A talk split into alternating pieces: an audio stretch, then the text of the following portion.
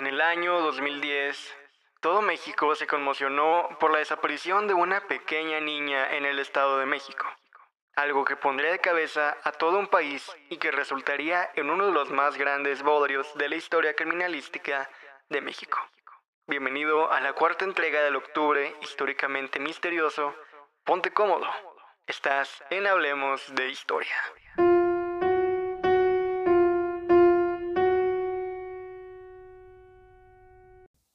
Sean bienvenidos amigos a este cuarto episodio históricamente misterioso y esta vez tenemos a un nuevo invitado, alguien que probablemente conozcan algunos de mis escuchas, el buen Jera Canizales de Historias de Fútbol. Jera, ¿cómo estás?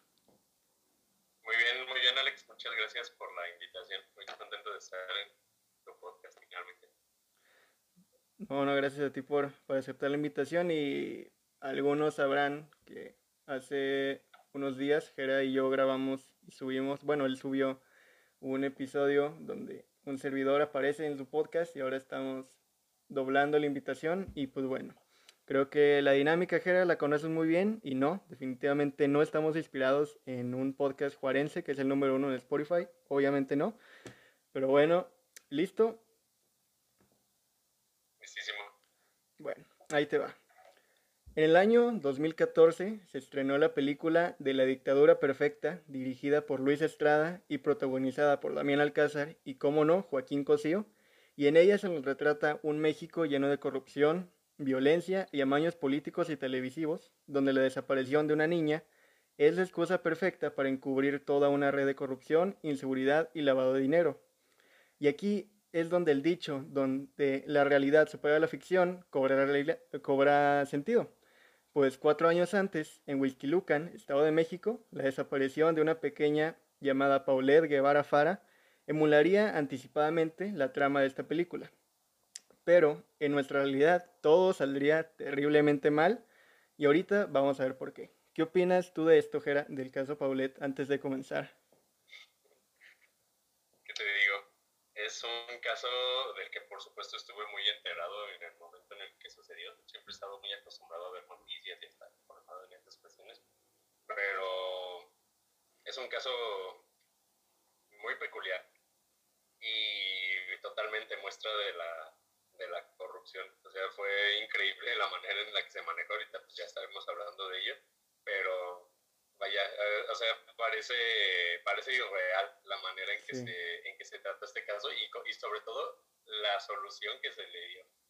Sí, sí, sí, es algo que uno como mexicano yo pienso y es obvio que ya llegamos a un punto de hasta de insensibilidad sobre ciertos temas como lo es la violencia, los secuestros, desapariciones y todo eso, que ya ni siquiera nos fijamos en que sea justicia, sino en ver cómo se está manejando las cosas, pero eso es algo que vamos a tocar al final. Ahorita, ¿te parece si te cuento la historia, así cronológicamente? Sí, claro que sí. Ok. La noche del domingo 21 de marzo de 2010, Paulette llegó de Valle de Bravo a su casa, ubicada en Huixquilucan, acompañada por su hermana y su padre, Mauricio Guevara. La madre de las niñas, Lisette Fara, esperaba su llegada para meterlas y prepararlas para dormir. Así lo hizo y fue el último día que vio, según esto, a la pequeña Paulette.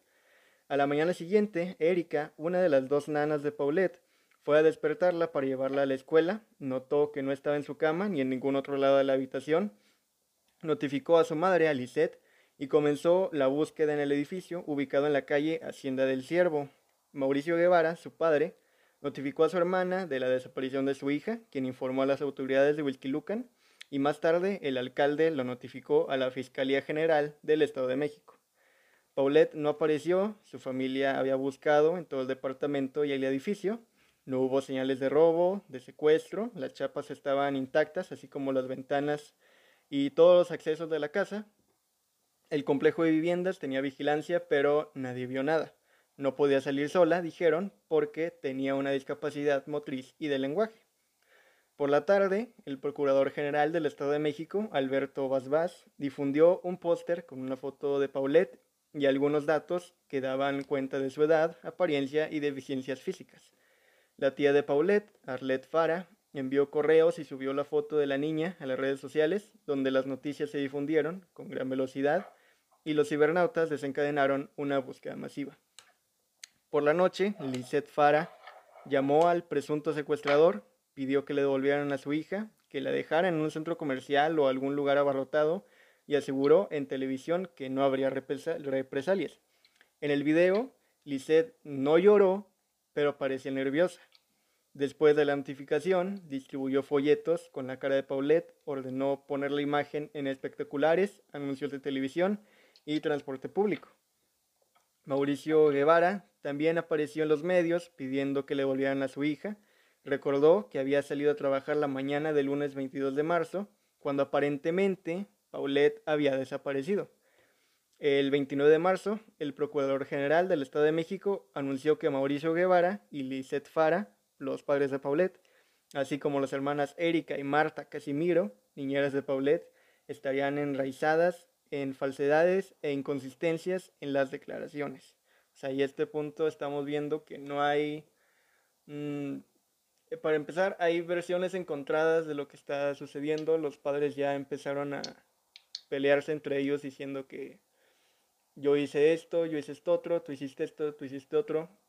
O sea, llevando algo, ¿cómo te digo?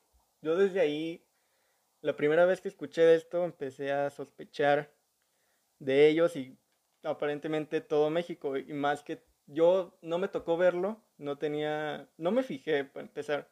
Volviendo a lo que tocamos en, el, en tu programa, yo en ese tiempo estaba más preocupado por el Mundial de Sudáfrica que por, lo, por la desaparición de Paulette. Pues yo tenía 8 o 9 años, pero dices que a ti sí te tocó. ¿Cómo viviste tú esa, eso que pasó en ese entonces? Sí, eh, bueno, en aquel entonces yo estaba, si no me equivoco, en la secundaria, pues dices que fue hace 10 años, ¿no? En 2010, sí.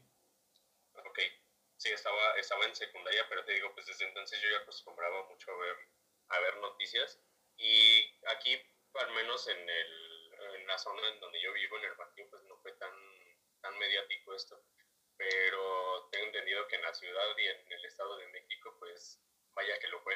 Y fue, fue una noticia a la que, tocando un punto que tú, este, del que tú hablabas al inicio, una noticia a la que se le dio demasiado revuelo y en la que se centró demasiado eh, la atención, o sea, aparecía en todos los noticieros, eh, ocupaba todas las planas en los periódicos, era pues era eh, tal cual ese, ese caso que poniéndolo como en un en comparación a los tiempos actuales pues como que daba los los clics no a todo, a todos los medios o sea todos estaban aprovechando esa situación eh, y vaya yo yo al menos algo que noté sin duda es que sí se tocó con mucha de alguna manera con mucha frialdad o sea no fue un asunto que se tocó como algo tan delicado como lo que realmente, eh, realmente fue y hasta la fecha se sigue tocando tal cual. Entonces es, material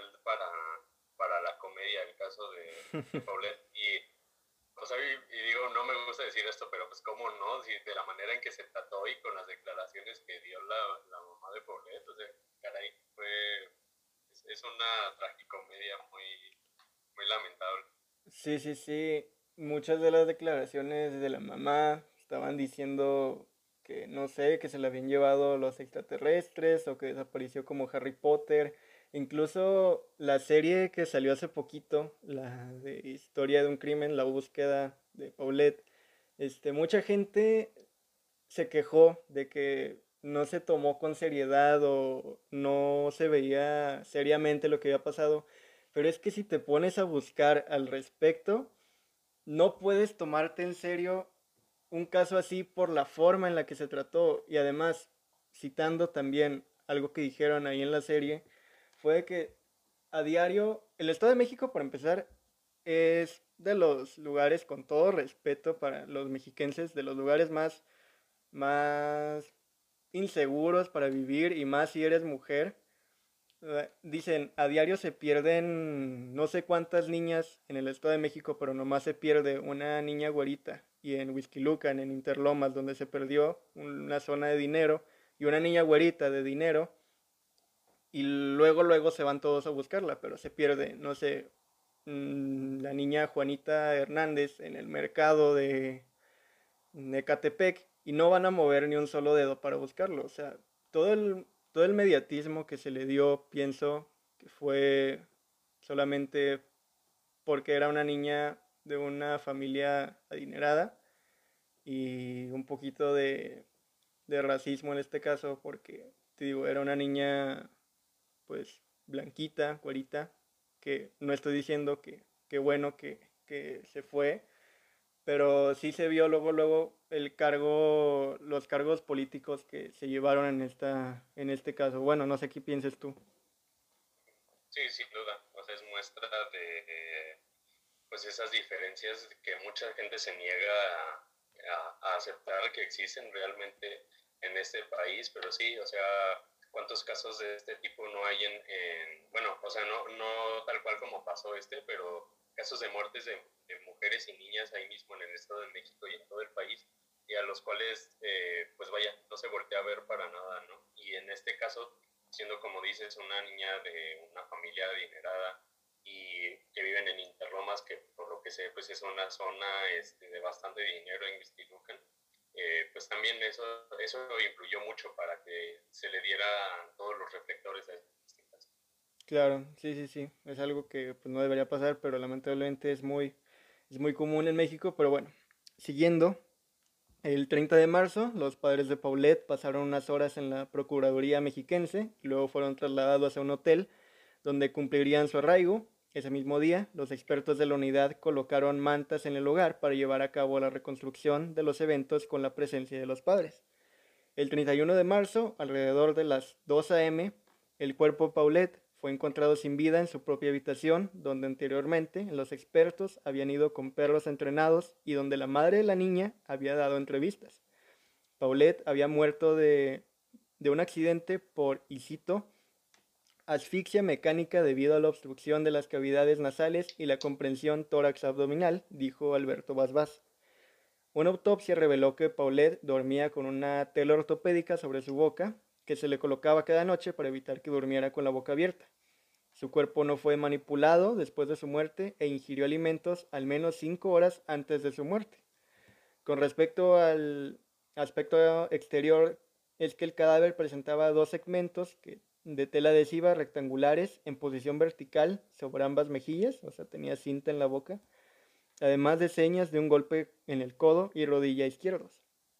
Las contusiones también revelaron que en el cuerpo de la niña desaparecida el 22 de marzo y que fue encontrada el 30 de marzo por la noche no había signos de violencia física o sexual. La misma necropsia estableció que su muerte se registró entre 5 y 9 días antes de que fuera realizado el análisis, del cual se informó el 31 de marzo, aunque fallaron en revelar la fecha y hora exacta de su muerte. Los investigadores tampoco encontraron rastros de drogas o sustancias tóxicas en el cuerpo que pudieron haber afectado su conciencia y la conclusión fue que Paulette, por sus propios medios, se movió de la cama y accidentalmente cayó de cabeza en un espacio al pie de su cama, donde murió asfixiada y donde permaneció durante nueve días sin ser notada por las muchas personas que revisaron la estancia. El 3 de abril, la madre de Paulette, Lisette Fara, inició un juicio de amparo contra el arraigo al afirmar que ella no había intervenido en los eventos que causaron la muerte de su hija. Especialistas indicaron que la mujer sufría de trastornos de la personalidad y durante el procedimiento la señora Fara se convirtió en sujeto de acusación formal. El 4 de abril, un juez concedió libertad a los padres y niñeras de Paulette y Mauricio Guevara salió del hotel donde estaba arraigado a las 10.20. Lizeth Fara, principal sospechosa, a las 11 y las niñeras Erika y Marta Casimiro a la hora del mediodía.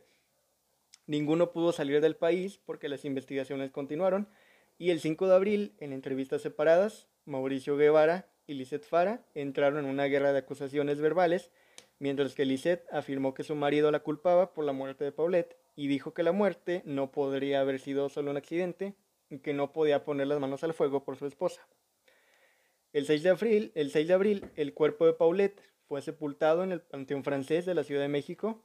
La procesión fúnebre fue, fue encabezada por la madre de la niña, la familia Guevara no asistió al entierro debido a un acuerdo entre ellos que no podía, llegaron al acuerdo que no podía ir la familia eh, de Elisette. Y el 7 de abril, mm, y el 7 de abril la familia Guevara, perdón, y el 10 de mayo el Procurador General del Distrito Federal, quien también colaboró en el caso, a pedido de su contraparte del Estado de México, otorgó la custodia de la hermana de Paulette a su madre, Alicet, quien había interpuesto una denuncia contra su esposo exigiendo la custodia de la niña el 26 de mayo, aunque Alberto Vaz había defendido la investigación y conclusiones del caso, renunció a su cargo como titular de la Procuraduría General de Justicia del Estado de México diciendo que una Procuraduría necesita confianza para actuar con eficacia y la dependencia a su cargo la había perdido por los cuestionamientos durante su actuación en las pesquisas de la muerte de Paulette Guevara Fara. Ahora, ¿por qué menciono al principio la película de La dictadura perfecta y cómo todo salió terriblemente mal aquí? En la película nos muestran un estado en México, no creo que es ficticio, creo que nunca mencionan en qué estado es, pero que está lleno de violencia, con un gobernador corrupto y que está a punto de ser... Eh, eh, quieren que renuncie porque salió un escándalo de que él estaba recibiendo dinero del narcotráfico y cosas así. Y todos están exigiendo que renuncie, cosas así. Y para que se les olvide a la gente, eh, mandan a secuestrar a una niña a un par de niñas, perdón, unas gemelitas, igual que Paulette, solamente que Paulette siendo solo una, y lo usan como cortina de humo para que se les olvide todo esto. Y bueno, en la película eh, les funciona, les funciona a la perfección, todo el mundo se lo traga y se les olvida todo, todo este escándalo y el gobernador termina siendo presidente de México. Pero en este caso en la realidad en la que se inspiraron, todo salió terriblemente mal y con un gobernador también que prefiero no decir el nombre porque luego terminamos en bolsas de bolsas negras en medio del desierto, que en ese entonces era un señor en el Estado de México, un señor este muy guapo de copete prominente y que terminó siendo presidente de México, solamente que en ese caso no le salió bien a ellos eh, terminaron exponiendo todo lo mal que se manejaba, en este caso, el Estado de México. Y pues bueno, ¿qué opinas tú sobre todo esto, Jera? Mm, yo creo que sí y no les funcionó. Porque, pues vaya, de alguna manera, este, pues ante todo, el señor expresidente cuyo nombre no mencionaremos, eh, pues terminó, pues terminó ahí, ¿no? Llegando, llegando finalmente a la presidencia, sí era muy evidente todo lo, toda la corrupción que había y sigue haciendo. O sea, es una familia que lleva años gobernando el Estado de México. Ahí está eh, el actual gobernador del Estado de México, es su primo. Este, sí. Pero pues finalmente terminó llegando a donde querían, ¿no? Después su, mandato sería, sería un desastre, como bien lo sabemos. Claro. Este, pero, pero al final, de alguna manera, de alguna manera, pues sí le, le terminó saliendo la, la jugada, ¿no? Y en cuanto a todo este caso de, de Paulette y todo lo que nos, lo que nos relataste, este, me parece que es este, pues sí, totalmente hay, hay, eh, hay cuestiones muy, muy contradictorias en todas las declaraciones que, se, que, dieron eh, ambos padres. Y pues vaya, entre lo que yo, es, yo, yo he escuchado, yo no soy pues este, como para, para determinar ¿no? quién, es, quién es culpable, porque pues, es un caso que quedó ahí volando, pero muchas de las declaraciones indicaban totalmente que había sido que había sido Lisette para quien pues quien había, había matado a esa niña, ¿no? Entendiendo también mm, que de alguna manera podría ser una carga para ella la cuestión de las discapacidades que, que la pequeña Paulette tenía. Claro, sí.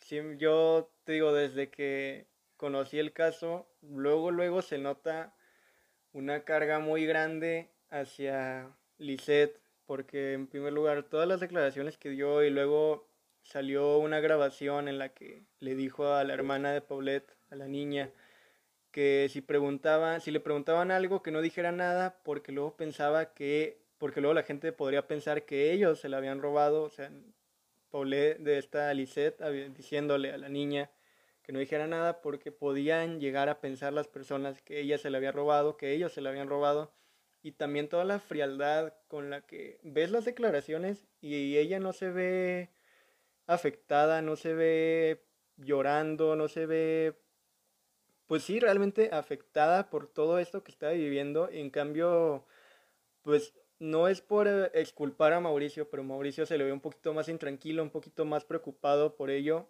Y Lisette es, no se ve como una madre preocupada por su hija. Y eso es lo que la carga de todo eso.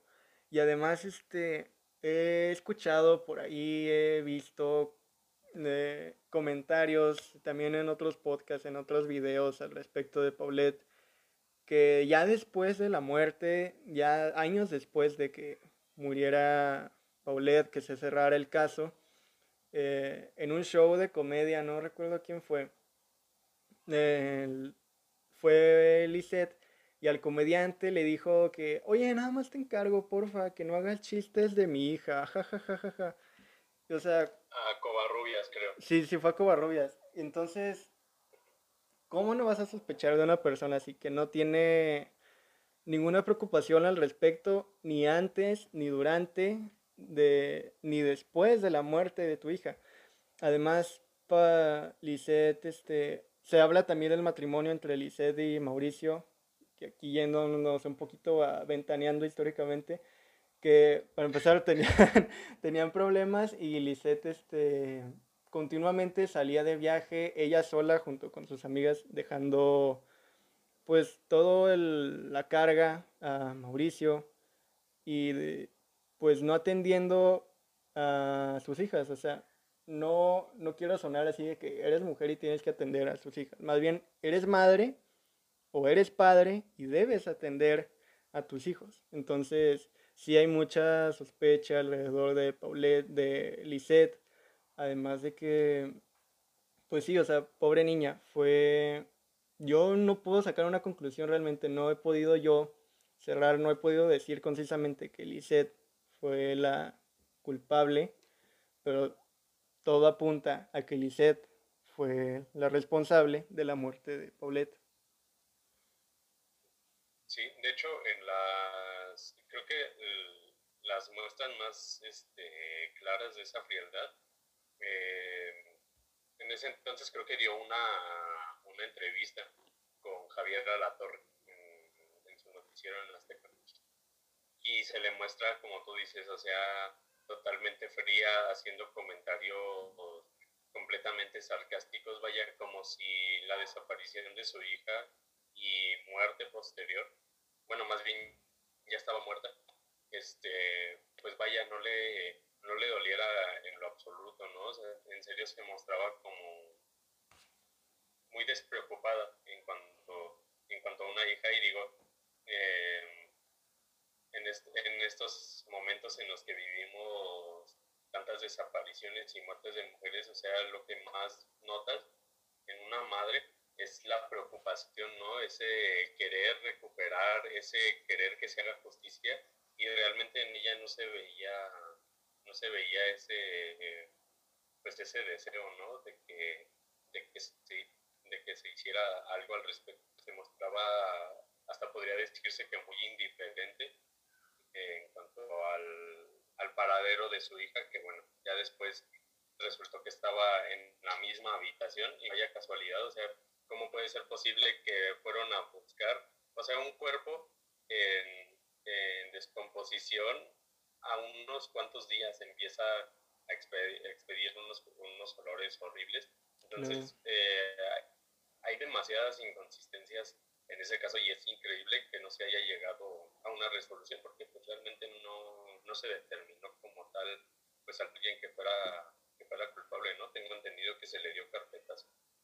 Creo que sí. Sí, sí, sí. Y hablando de eso mismo, o sea, ves la... Incluso, otra vez, volviendo a lo de que era una niña güerita y todo eso, incluso en casos así, ves como el sistema, no sé, fiscal, judicial, criminológico de México, tampoco, ni en esos casos, hace todo por encontrar la verdad. O sea, ¿cómo esa declaración de que se cayó y estuvo todo ese tiempo ahí.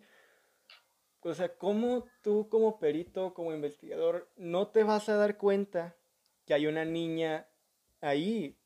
O sea, ya hasta nueve días después, donde incluso hubo entrevistas de Lisette con los medios en la misma cama donde estaba Paulette, se descubrió que estaba Paulette. Días después, ¿cómo no vas a notar cosas así? Es ahí donde se ve que el sistema judicial mexicano es un chiste en todos los casos y es pues muy triste ver que ni siquiera gente, pues sí, privilegiada, vamos a decirlo, se le hace justicia al 100%. Sí, sin duda. Es un, caso que muestra totalmente la, la corrupción y también lo, lo insuficiente que es el, el sistema penal y el, o sea, en cuestión, o sea, todo lo que engloba la, la seguridad en nuestro país quedan ahí bastante expuestos. Sí, sí, sí, es bastante lamentable todo eso y más en una niña que pues nada debía, nada le había hecho nadie, una niña que estaba, que padecía de sus facultades eh, físicas, que pues ella a fin de cuentas es la víctima aquí y que muchas veces se nos olvida por ser un caso tan mediático y que movió a tanta gente. Pero al final de cuentas, aquí la única víctima no es ni Mauricio, no es ni Lisette, no es nadie más que Paulette, que lamentablemente eh, es una víctima más de, de lo ineficiente que es el sistema mexicano, pero que pues a fin de cuentas nos da para hablar de historia, hablar de, de eso y bueno, esperemos que no terminemos en una bolsa en medio del desierto por hablar, no mencionamos ningún nombre importante, así que bueno, algo más que quieras agregar al respecto, Jera. Este, no, creo que, creo que en este caso no, simplemente pues eh, creo que debemos de tener cuidado en no caer en esto en estos juegos mediáticos que de repente tienen los medios de comunicación, de que realmente existen, no me quiero escuchar muy chairo, pero este, realmente que no caigamos tanto en estas, en estas cortinas de humo, porque realmente sirven para desviar nuestra atención y que todo, y que se hagan diferentes, diversas cosas, este, digamos, por debajo de la mesa, mientras toda nuestra, nuestra atención está centrada en algo que vaya, le corresponde a alguien más estar, estar resolviendo. Sí, sí, sí, las cortinas de humo hay que tener mucho cuidado con ellas y parece que los mexicanos no, no aprendemos de nada, de ninguna, alguna otra cortina de humo. Ahí tenemos el caso del chupacabras con otro señor que ese sí me da miedo, que ni siquiera voy a decir quién es. Es el innombrable el innombrable. este, y en este caso de, de, la niña Paulette, que bueno, se trató de encubrir toda la basura que estaba haciendo ese, esa gobernación en el Estado de México, que pues bueno, todos saben a nuestro, que todos decimos que vuelve Lord este EP, EPN, pero pero no, no, por favor, no regreses. Era chistoso tus memes, pero no, por favor, no te extrañamos realmente. No te creas todo eso, porque bueno, va a haber muchísimas más Paulette en este caso. Pero bueno, ah, sin más que agregar, amigos, así terminamos esta cuarta entrega del octubre históricamente misterioso con el buen Jera Canizales. Muchas gracias, Jera, por estar aquí virtualmente. Eh, tus redes, tus proyectos, todo, háblanos de ti. Este, primeramente gracias a ti por, por invitarme, por permitirme estar aquí en Hablemos de Historia finalmente. Y pues respecto a mis proyectos, este, acabo de retomar mi podcast Historias de Fútbol.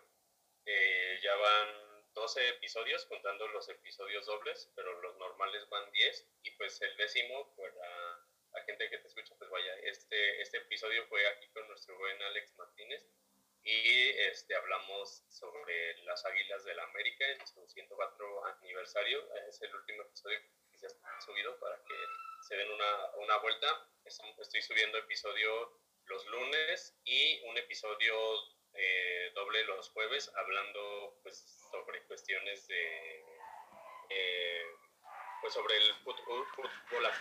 Los capítulos de los lunes son como tal historia, historia del fútbol y este, pues vaya, ya estamos por, por iniciar también a subir todos los episodios eh, en YouTube, entonces pues para que ahí estén pendientes de, eh, de, todas, de todas las redes de, de historias de fútbol, que en, en Instagram estamos, está igual como historias de fútbol e igualmente en Twitter, de esta manera nos pueden encontrar como historias de, de fútbol y ahí pues eh, ahí se sube cada uno, cada uno de los episodios para que estén pendientes y en mis redes personales, en todas como Geras Canizales. Échenle una vida a historias de fútbol que no es por nada, no es porque seas Jera, pero si te gusta la historia y te gusta el fútbol, pues historias de fútbol es totalmente para ti. Eh, son temas bastante interesantes que quizás algunos conocemos, pero no conocemos al fondo de todo eso y para eso está historias de fútbol. Y bueno, ya saben que a mí me pueden encontrar en Instagram como arroba Hablemos Podcast, podcast con doble T. En Facebook como Hablemos de Historia y YouTube como Hablemos de Historia, el podcast. Y bueno, aquí nos despedimos amigos. Esto fue Hablemos de Historia con Alex Martínez y Gerardo Canizales. Y una vez más, nuestro podcast ha terminado. Podemos ir en paz. Esto fue palabra de Tom Ellis.